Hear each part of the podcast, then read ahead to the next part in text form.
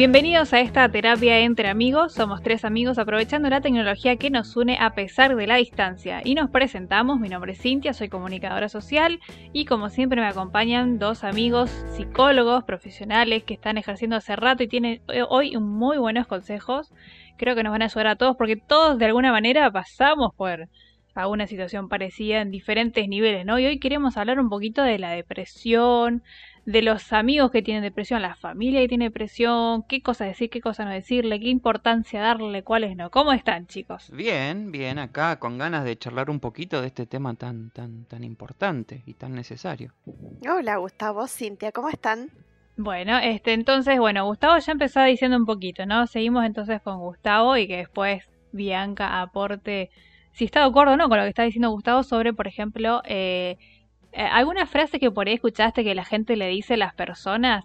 Este, por ejemplo, eh, cuando uno dice, pucha, estoy bajoneado, no me siento bien, cuando empiezan a recibir frases por, no, por eso no deberías sentirte tan mal, ¿no? O tendrías que ponerle más actitud. ¿Qué otras frases suelen decir que no son convenientes? Ajá, como que, sí, más que nada me parece que es esa última que, que, que, vos mencionaste, es la que, más, la que más escucho en todos lados, que es, no, bueno, si tenés algún problema, solo eh, solo se resuelve poniéndole ganas, ¿viste? Esto, esto es una cuestión de, actitud. Y, y, la verdad es que, a ver, nos olvidamos muchas veces que somos una, una máquina bastante compleja, ¿sí? Que está integrada por un montón de circuitos relacionados, ¿sí? Y que no siempre es una cuestión de actitud. Ah, en todo caso, la actitud es, eh, una de las patas de nuestras acciones. Pero nosotros también tenemos todo un, mecanismo interno que a veces empieza a, dejar de funcionar bien, los, las hormonas, los neurotransmisores que nos hacen funcionar de una manera positiva, por ahí decaen por cosas que por ahí vamos a ir charlando, ¿no? Pero eh, no es solamente una cuestión de, actitud, como dice la, canción. Sí, además, mira, eh, también pensaba en esto, por ejemplo, cuando estás en un grupo de amigos o estás eh, en reuniones con la familia y por ahí te dicen, ay, no, porque viste tal persona es re depresiva o no, porque tal otra es muy ansiosa, mirala, no se puede sentar y no puede estar un rato sentada con nosotros porque es re ansiosa. Bueno, eh, se utiliza mucho, ¿no? Como en esto, en, las charlas cotidianas de, de, etiquetar o caracterizar a personas como depresiva o ansiosa, ¿no? Este, si bien van muy de la mano, ¿no? Este, pero bueno, también convengamos que viviendo y teniendo en cuenta la situación que estamos atravesando, em, por ahí está bueno esto de poder diferenciar, me parece vos en esto, Gustavo, decime, eh, eh, hablar de un estado más depresivo, de un estado de, porque la depresión está relacionada con eh, los trastornos del estado de ánimo, ¿sí? Entonces, una cosa es que una persona esté atravesando un estado más depresivo con características de la depresión y no necesariamente tengan que ver con la personalidad eh, depresiva y con un trastorno, ¿sí? Con algo patológico, ¿no es cierto? Este, pero sí, esto es como muy común que, que se escuche. Claro, sí, sí, sí, sí, tal cual. Por ahí lo que me gustaría, tal vez que veníamos hablando antes de empezar, este, es la cuestión de que eh, a veces eh, la gente tiene como todavía ese tabú de decir, pucha, no tengo muchas ganas de contar que me siento así porque seguro me decir que estoy depresivo y eso ya va con la cuestión de necesito ir a terapia, o necesito ir a un psicólogo, incluso capaz que me van hasta un psiquiatra y como que como no me gusta andar diciendo ese tipo de cosas, no, sé. Claro, además, eh, a ver, tomando un poco lo que dice Bianca y lo que decís vos, India, primero, si, bien estamos en diferentes lugares del globo, pero por lo menos lo que pasa acá en Argentina es que somos una, una sociedad que está tan atravesada por el psicoanálisis, ¿sí? Eh, que, y hay tanta cantidad de psicólogos, ¿sí? no solo psicoanalistas, sino de psicólogos, que todos en la población creen tener la respuesta correcta y que pueden diagnosticar. ¿Sí? Entonces, como decía Bianca, todo es eh, depresión, todo es angustia, todo es ansiedad, todo es, está somatizando, ¿viste? Como que hay en, la cultura popular, o sea, la, psicología folclórica, para ponerle un, término, está tan arraigada que todos tenemos alguna respuesta psicológica, entre comillas, para dar. ¿sí? Entonces te veo triste, ah, vos estás deprimido. ¿sí? Cuando en realidad estar triste es algo, es algo normal, ¿sí? imagínense no tener la posibilidad de estar triste. No, por De supuesto. hecho, hay patologías, ¿no? Que, que- que- que se caracterizan por eso, por, por no poder sentir lo que uno tiene que sentir o debería sentir.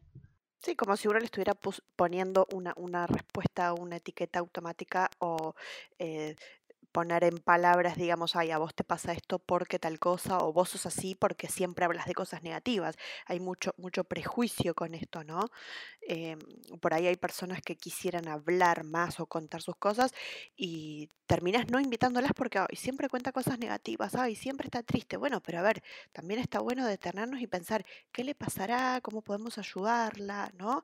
Porque si no es como que entre el prejuicio y, entre ser selectivo en las reuniones sociales, eh, uno, como te digo, de respuesta automática va eh, etiquetando y caracterizando que en el grupo hay, viste, uno que como si respondería a, un, a una personalidad, eh, como si estuviéramos hablando del DSM-4 y del diagnóstico desde la psicología. Ay, ya sé- ahí ya me perdí. ¿le- ¿Qué están diciendo?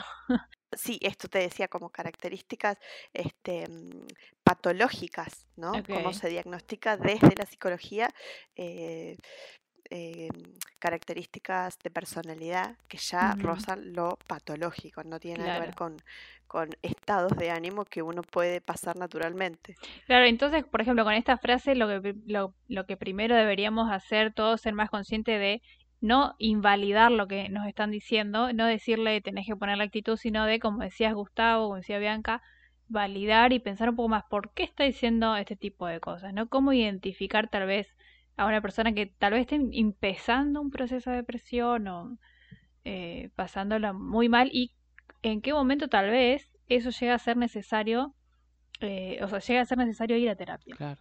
Además, eh, Cintia, eh, creo que ahí también eh, está bueno analizar eso, digamos. A, a- a veces es sí una depresión que se está desarrollando, constituyendo, pero a veces simplemente la persona está triste porque le pasó algo malo, ¿no? Y no es un, Mm, no es un diagnóstico en sí mismo eso, ¿sí? No debería serlo.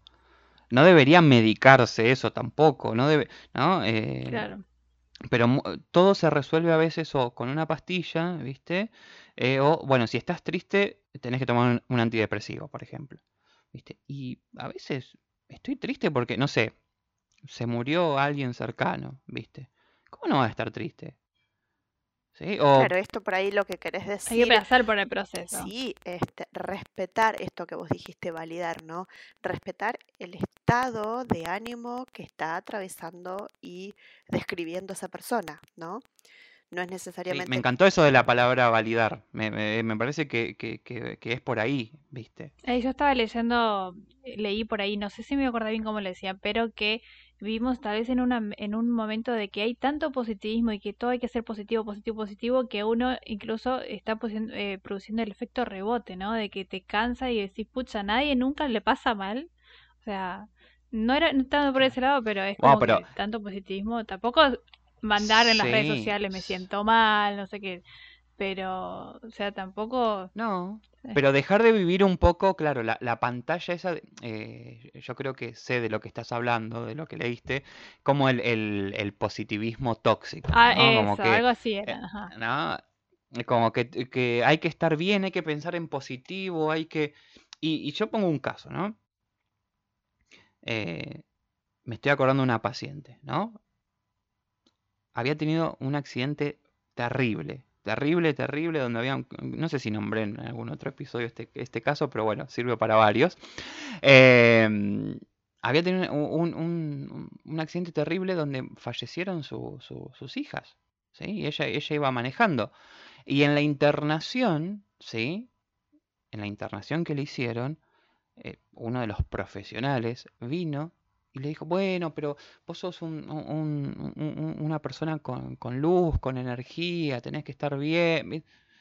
Yo, me parece la peor, la peor intervención del mundo en ese momento. O sea, la persona se siente mal, fatal, con ganas de morirse. ¿Cómo vas a pensar en positivo en ese momento? Hay momentos en donde no hay que pensar en positivo. ¿Sí? Eh, Y, de paso, me, acuerdo de otra paciente, ¿no? Que, que hacía un montón de cosas. Me dijo una vez, oh, estoy haciendo todo para, para, para, para, para sentirme bien, estoy haciendo un montón de cosas. Y me acuerdo que, que, le dije, che, pero ¿y por qué no, no te permitís eh, sentirte un poquito mal? Porque me parece que ahí está el, como el problema de la cuestión. Todo el tiempo eh, relacionado a eso, Cintia, ¿no? De, eh, se nos obliga a tener una actitud positiva. Entonces, si no tenés la actitud positiva que se muestra en Instagram, ah, entonces eso es una persona que tiene problemas, ¿no? Sos una persona que, está, mm, que está deprimida, sos una Y por ahí eh, estás triste, estás ansioso, y, hay que normalizar un poquito más. Eh, de, hecho, hablábamos, ¿no? Que Todas las emociones, no solamente la felicidad y todo eso, ¿no? Claro, de hecho, somos un tenemos un conjunto de emociones básicas que existen. Por algo están, ¿eh? No, es que las emociones negativas que se llaman así es porque están porque son, son negativas porque, porque son malas. Son negativas porque no nos gusta eh, sentirlas. Pasar por ellas. Exacto. Enfrentarlas. claro, eh, pienso en eso, que no, hablando como en emociones negativas, quizás emociones mm. desagradables de sentir, pero necesarias, ¿no? Este, pienso que no, no, nos hemos permitido, a veces no nos no sabemos permitirnos sentirnos mal, pero porque no nos enseñaron. También esto está muy asociado, me parece, a la educación emocional. No, no tenés que llorar, no llores, ¿sí? Esto, esto también es otra frase que escuchamos cuando, cuando eh, por ahí eh, en algún otro momento. O, evitar el conflicto. No me gusta pelearme, no quiero hablar así porque me va, ya sé cómo viene la cosa, me va, a traer conflicto. no, Hay formas de hablar y, enfrentar el conflicto. Sí, además, fíjate qué, qué importante que es esa palabra. Cuando vos decís no te tenés que sentir mal, vos eh, podés seguir para adelante. Sí, pero, pero ¿por qué no respetas primero este estado emocional? ¿Por qué no respetas esto, cómo te sentís ahora, para después continuar, ¿sí? Este, es, importante esto de validarlo, ¿no es cierto? Y ahora, hablando del, del, caso que vos habías planteado, Gustavo, entonces, ¿qué, ¿qué, nos toca a nosotros, los que somos, por ejemplo, el familiar de la mujer que se le murieron las tres hijas en un accidente? ¿Qué podemos decir nosotros en un caso cuando tenemos que, después de que salga de su momento de estar en la clínica o lo que sea, para recibir en la casa. ¿Qué podemos hacer? Ey, ya pasaron dos meses, levantate de la cama, no. ¿Qué cosas se pueden hacer? No, me, me parece que, que eh, vamos a, lo simple, ¿no? Primero, ¿qué no decir? Esto de actitud positiva, ¿viste? Esto, eh, bueno. Vos tenés que poder. Sí. Vos vas a salir. Vos vas a salir. Esto, eh, em, esto es una prueba del destino. Yo, yo me correría de ese discurso, ¿viste? Y, y, me iría más para el lado de, eh, de justamente, bueno, ¿cómo te, sentís? Me siento mal, me quiero morir, me quiero matar, me quiero... Y sí, claro, obviamente, si lo que te pasó es, es, terrible, ¿cómo no, ¿no? Como validar, eso que dijiste vos, India, es, es, la clave de todo el discurso emocional. Poder validar lo que al otro le pasa. Porque, mira, Imagínense la, la, la, gripe, no sé si es momento para hablar de gripes, ¿no? Con toda esta paranoia COVID, pero imagínense la gripe más grande que, que, les tocó pasar, ¿sí? De esas, de esas grandes, no un resfrío, ¿eh? Una señora gripe.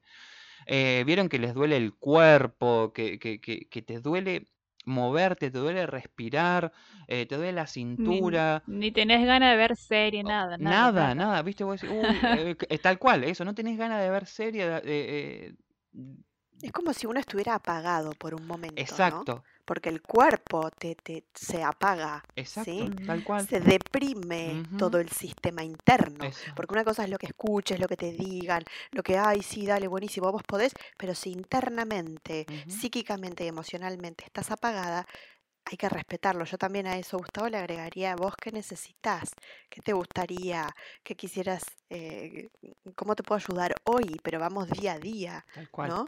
Bueno, pero por eso, a ver, enganchando a eso y terminando con el, con el ejemplo de la gripe. Sí, esto que estabas diciendo. A ver, y los dolores de la cabeza, bueno, todo, ya todos se, se, representaron la gripe, que dura tres días, cuatro días, ¿no? Más o menos, cinco, ponele, una semana como mucho.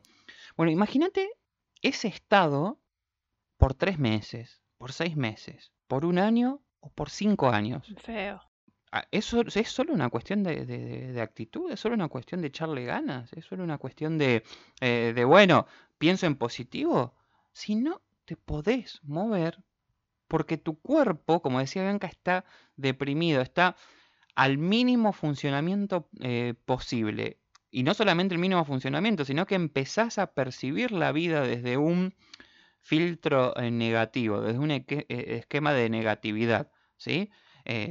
Beck diría como que tenemos estos, estos pensamientos de el mundo está contra mí, nadie me quiere, soy la peor persona, ¿no? Como tener e, e, esos pensamientos automáticos, ¿sí?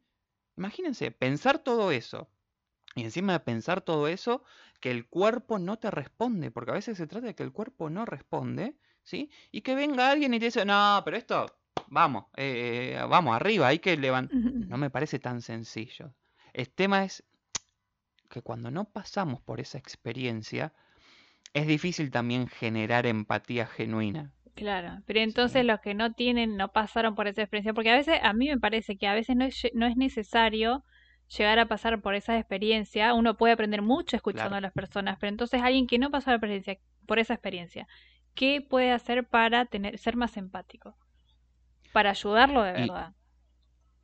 yo creo que Bianca acaba de estar de acuerdo conmigo de no juzguemos el dolor ajeno premisa básica, ¿no? O sea, la persona... No, pero digo, ¿alguna acción en específico aparte de no juzgar? No sé si hay. Acompañar. Exacto. Acompañar. Estar presente. Estar presente, escuchar. Sí, pero además hay, eh, también acá este, hay una diferencia, ¿no? Porque quizás hemos pasado situaciones similares, pero la hemos vivido con distinta intensidad. Claro. ¿sí?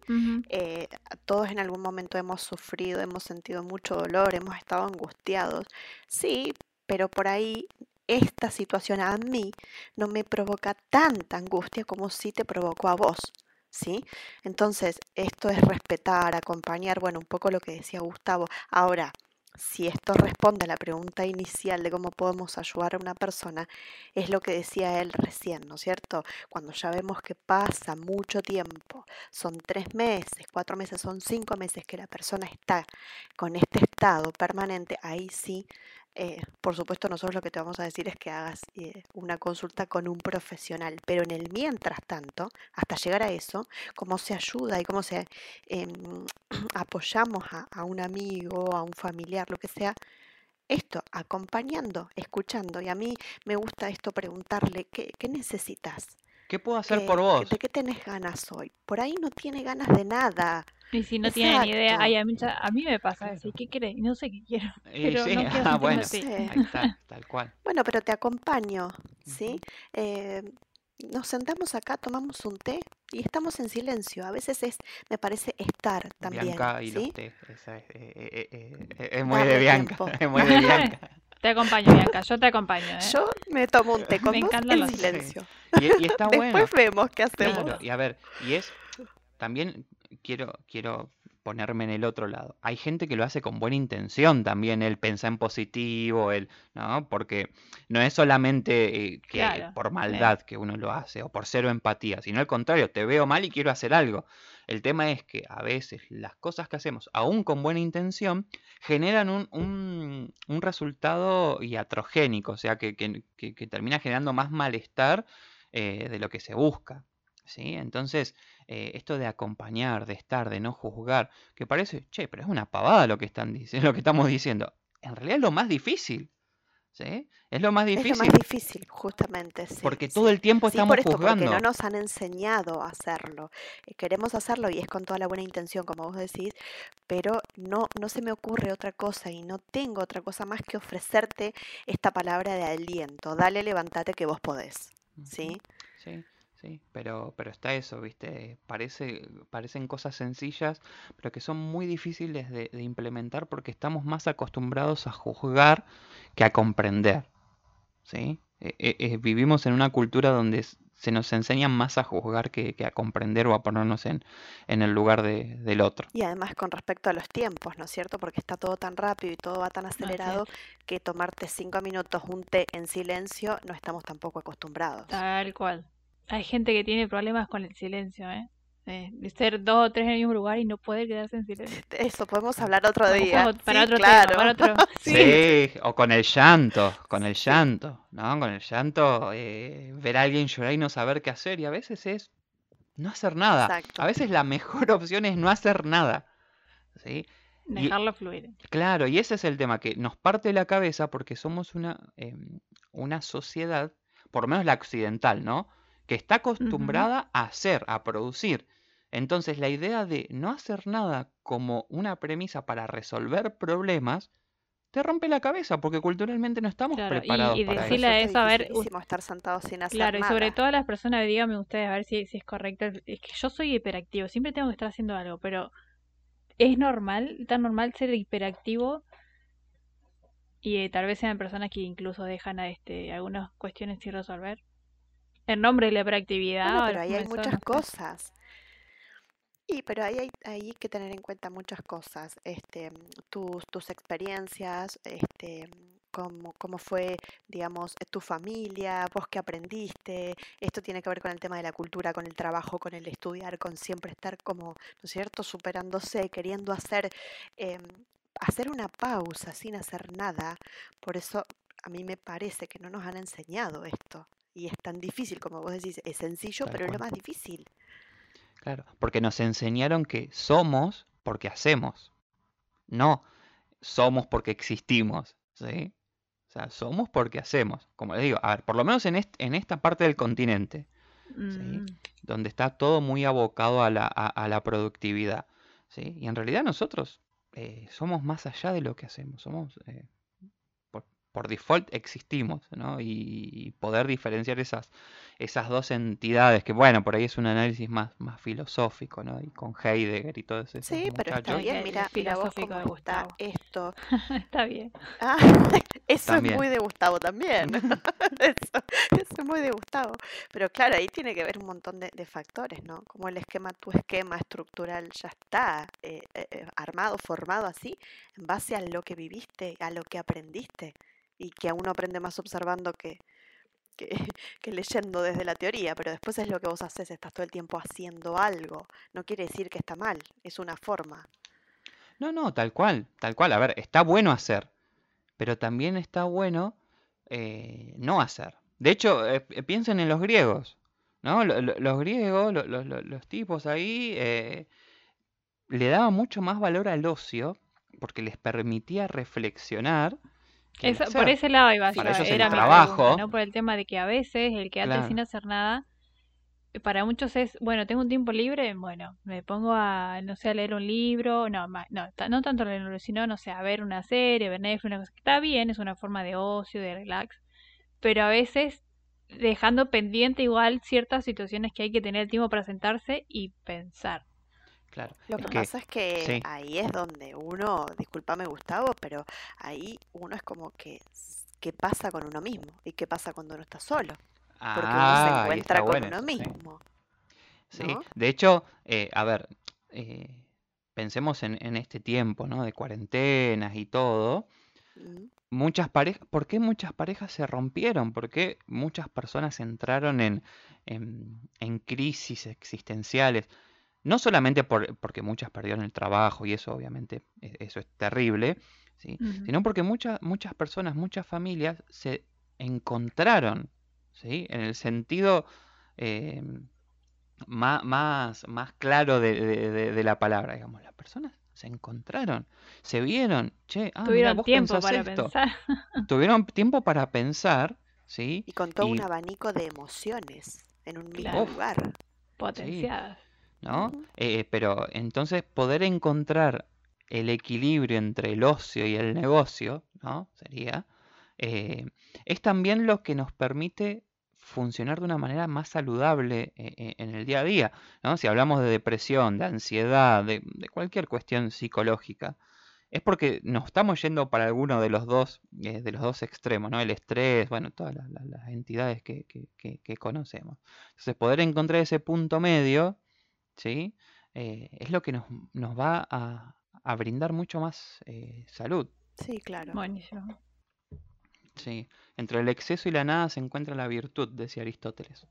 Buena frase, ¿eh? Ya vamos a tener un problema que me parece Ah. con frases. ¿Qué te parece? Porque lo dijo Aristóteles, todo. Ahora Gustavo dice la frase de la no sé qué, no sé cosa, claro, es, es así. Qué ingratitud Tenemos, que hay. tenemos un filósofo en el grupo y nada, vamos a validar un poco más su No, frase. no, no, no, no, yo- Otro día le vamos a sacar un poquito más Vamos a validar su frase. ¿Qué te parece, Bianca? Sí, claro, por supuesto. Esa palabra le gustó. Empecemos ahora. Pongámoslo en práctica. Para que no Bueno. se deprima.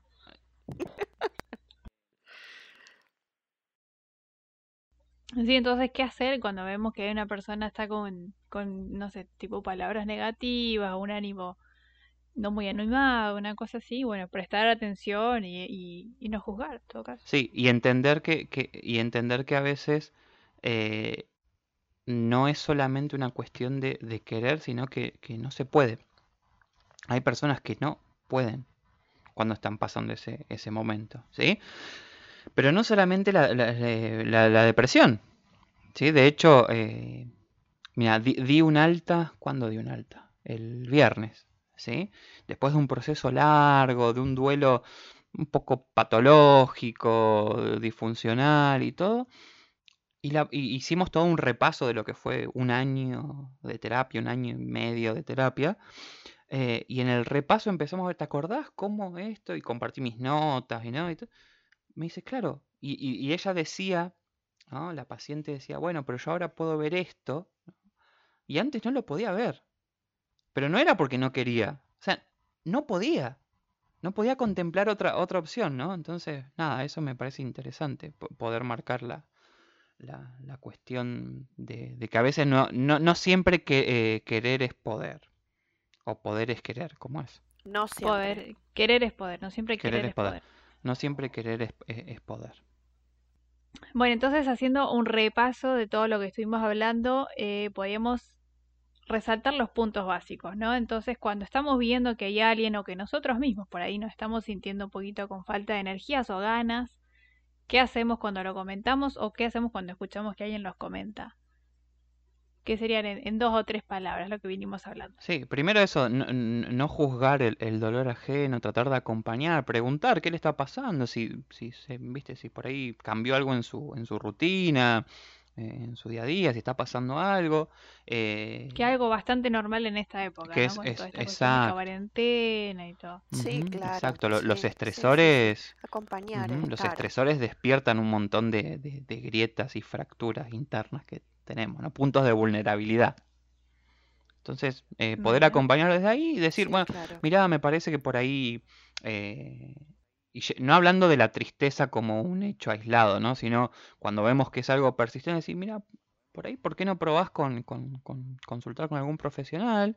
¿No? Te acompaño si querés, buscamos a alguien, ¿no? Como eso, eh, ¿qué te parece a vos? Para mí, no sé, Bianca, que, que- que- si lo usás vos en- en- con tus pacientes, pero a mí el ¿qué te parece a vos? Sí, sí, Eh, claro. eh, me parece que es una de las, de, de- Ajá. de las frases más, más, más interesantes, ¿viste? En, en- en estos diálogos, para que la otra persona tome conciencia y, y se sienta validado, como, como decías vos, Cintia, más, más temprano. Y además ahí también, ahí a veces uno puede mechar en esto de, ay, vos sabés que yo conozco una amiga que, que le funcionó muy bien este, consultando con tal profesional, o mirá, me Bianca, con parece que Gustavo. tal, eh, claro, Claro. exactamente. Bueno, eh, está también esto, ¿no? De por- no, cómo no probamos con tal o cual cosa, ¿sí? Pero esto me parece importante. ¿Vos qué necesitas hoy? Primero vamos día por día, ¿sí? Un día a la vez. Por supuesto que si vemos que pasa mucho tiempo, ahí hay que tener un poco más de cuidado, pero eh, es respetar y acompañar.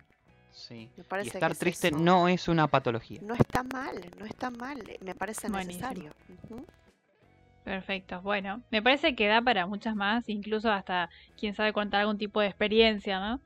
Y, o algún caso en específico, tal vez en un, en un programa más próximo, un poco más complejo, porque esto estábamos hablando Sí. quizás de los inicios. Sí, ¿no? sí, hablar de Prestar algún tipo de tratamiento también, ¿no? Cu- ¿Cuáles son los que mejores funcionan y eso. Bueno, entonces lo dejamos por acá y entonces nos pueden comentar, nos pueden hacer sus preguntas a través de nuestras redes sociales para que en el próximo programa podamos hablar más de lo que ustedes están queriendo. Gracias chicos por su participación y sus consejos. Nos vemos. Nos vemos la próxima. Adiós.